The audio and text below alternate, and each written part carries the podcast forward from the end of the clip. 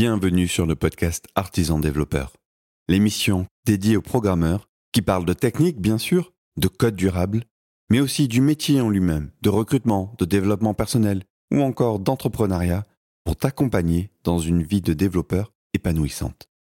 Alors, es-tu prêt à passer au niveau supérieur? C'est parti Aujourd'hui, je suis avec Camille Roux. Camille, bonjour. Salut Benoît.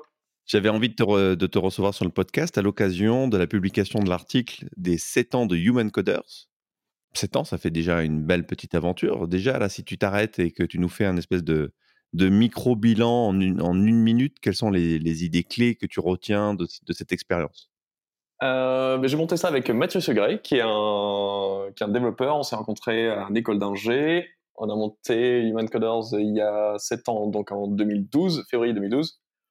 Euh, on a tenté un premier truc, c'est qu'on a lancé des, euh, sites communautaires de news qui est devenu euh, Human Coder News maintenant, ça s'appelle autrement à l'époque. Et on voulait vendre des offres d'emploi. On s'est tapé un bon petit bit dessus, ça a mis très longtemps à prendre. Parce qu'on maîtrisait mal le sujet. Pendant ce temps-là, Mathieu donnait des formations pour, pour assurer un, petit revenu en fin de mois. Et au bout d'un moment, mais assez longtemps, on s'est dit, hé, hey, mais en fait, comme les jobs, ça marche pas pour le moment, est-ce qu'on se servait pas des sites d'actu pour faire la pub pour ta formation et du coup, ça devient la boîte? Voilà. Donc là, on a fait un grand pivot. on a commencé à grandir. C'est des formations sur Rails, puis sur Ruby. Et en fait, même en en, donnant souvent, euh, bah, ça suffisait pas du tout pour en vivre à deux.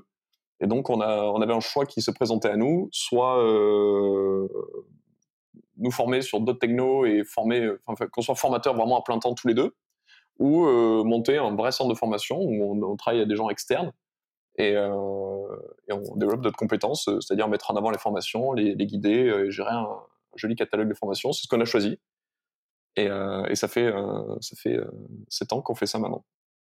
Et si tu prends un petit peu de recul, si tu avais, euh, si tu devais synthétiser en, en une leçon le, le point clé que tu as appris, l'élément le, le, plus important que tu tires de cette expérience? Euh, De très loin, euh, la, la, liberté. C'était un, c'est un peu bateau de dire ça comme ça, mais, euh, mais assez vite. Je pense que c'était déjà le cas à la création, où il y avait déjà une envie de se débarrasser des des contraintes du salariat à l'époque. Et en fait, on s'est aperçu que notre démarche était plutôt de nous débarrasser des contraintes tout court. Mmh. Et, euh, et, donc, rapidement, euh, une grosse partie de notre travail avec Mathieu, c'était de, de, se débarrasser de nos contraintes, euh, même avant qu'on gagne suffisamment notre vie. Euh, et euh, comme contrainte importante, il y avait par exemple avoir des horaires. Et donc, euh, ça fait euh, 5-6 ans maintenant qu'on n'a plus d'horaire, qu'on n'a plus d'engagement sur le temps de travail. Que tu n'as pas de réveil le matin, du coup? Que j'ai pas de réveil le matin, sauf si j'ai envie. Ouais, mais t'as pas d'enfant en fait. J'ai pas d'enfant. mais c'est par choix. Parce que moi, les seuls moments où j'ai vraiment pas de réveil le matin, c'est les, les, les jours de vacances. Hein. mais c'est ton choix. Tu vois. Bon, voilà, je, je, je, suis libre de faire ce que je veux. Je suis libre d'être euh, d'être où je veux. Oui, je, euh, je suis libre de pas travailler pendant euh, autant de temps que je veux si j'en ai envie. Euh, si euh, si Mathieu trouve que je travaille pas assez, ben il m'appelle et euh, et on, il me présente ce qu'il a envie qu'on fasse et à lui de me convaincre et inversement si euh, si, si, je trouve que ah, ce serait trop bien qu'on fasse ça et et ben je l'appelle et euh, j'essaie de le convaincre de bosser là-dessus. Si ça se fait pas, ben je soit on le fait pas, soit je me débrouille tout seul. Et, et aujourd'hui, tu dirais que hum, tu est-ce que tu codes toujours aujourd'hui? Oui, pas souvent, mais euh, mmh. ouais, c'est pas ma activité première, mais je, ouais, je code, j'ai régulièrement les, les mains dans, dans, du Ruby, ouais. Et tu, tu fais quoi? Sur, sur, Human Coders, par exemple, quand tu codes, tu codes quoi? Quel type de quel type de, de truc tu codes? Euh, Alors c'est pas forcément les trucs les plus passionnants du monde, mais ça peut être des, euh, modifier les modifier les, pages web, ça peut être euh, coder des trucs pour récupérer des des datas sur notre CRM ou c'est comme ça, histoire de les afficher dans notre dashboard. Euh, euh, il y a des l'État qui nous donne plein de challenges là-dessus parce qu'ils sont de plus en plus rigoureux, rigoureux pardon, sur pas rigolo du tout, rigoureux sur la, sur la qualité. Donc, il faut récupérer des, feedbacks des, à certains moments précis avec certaines questions. donc il y a, y, a, des bons challenges, tu vois. Et, puis on a des sites un peu vieillissants. Donc là, typiquement, l'actu en ce moment, c'est de s'améliorer niveau web perf, de faire un dashboard pour les, les formateurs, histoire qu'ils puissent voir les, les, les, recommandations des participants qui, ont, qui sont venus, donner leur avis, etc. Et, et SEO. Voilà, c'est des, des, des, gros sujets du moment, tu vois. Et sur les dernières années, c'est quoi les, c'est quoi les ordres de grandeur de, des gens que vous avez formés? Vous avez formé combien de personnes? C'est quoi les techno-tendances du moment? Alors, on avait, on avait fait un article il y a deux ans pour, pour nos cinq ans, du coup, on avait été très exhaustif sur, sur l'histoire. Et du coup, là, on s'est amusé à faire un article pour les sept ans qui fait un récap en fait, de ce qui s'est passé depuis nos cinq ans, depuis deux ans. du coup, on, c'est des chiffres qu'on n'a pas l'habitude de, regarder forcément, donc euh, du coup on, était, on les a découverts un, peu en les publiant. On a formé 1369 personnes en deux ans.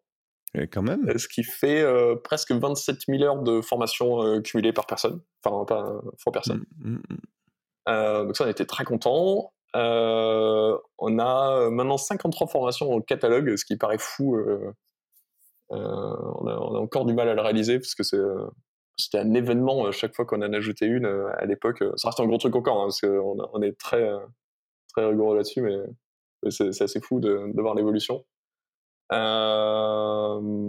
Qu'est-ce que je peux te dire encore En termes de chiffre d'affaires, ça peut t'intéresser. Ah bah oui, carrément, je n'osais pas le demander, mais si tu le Alors déjà, c'est public, donc voilà, on partage publiquement, on ne le cache pas. Et, et, puis on a toujours été très transparent sur, sur, ces trucs-là. Euh, du coup, en 2016, on était à 430 000 euros. Et l'année dernière, on était à 873 000 euros. Donc, on a un peu plus que doublé en deux ans.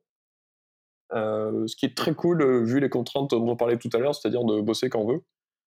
ah oui, c'est très fort même. Et puis, dans un secteur qui est en plein chambardement, avec des, une législation qui se durcit et qui, qui bouge beaucoup, c'est une jolie performance d'arriver à faire un x2 en deux ans. Hein. Bravo. On est très content parce qu'on est un peu un extraterrestre là-dessus. C'est que, euh, clairement, on, on fait rien pour que ça se passe, quoi. Enfin, on, est, on bosse pas à bloc dessus, donc on pourrait très bien imaginer que si on bossait plus, la boîte euh, grandirait plus vite, pardon. Et deuxièmement, l'objectif est pas du tout d'avoir une croissance. notre objectif premier de loin, c'est d'être peinard, d'être libre et euh, que ça dure longtemps. Euh, et, en fait, on a une nécessité quand même de croissance pour cet objectif de, pérennité, mais c'est vraiment la pérennité qui est, importante. Et en fait, il y a quelques années, tu vois, si on perdait un gros client, c'était une cata. Si on perdait un formateur important pour nous, c'était une cata. Et ben, aujourd'hui, c'est plus le cas. Et en fait, ben, du coup, on est cool, en fait. C'est que, ben, voilà, quand on perd un client, c'est pas grave, c'est dommage, mais mais ça, ça, va, ça va pas affecter plus que ça la boîte et du coup ça nous rend plus stable et on est plus serein encore, enfin on est encore plus serein sur ce mode de vie en fait. C'est qu'il n'y a pas a pas une urgence comme ça où demain c'est la crise et il faut réagir quoi. Donc on est, on est très content de ça.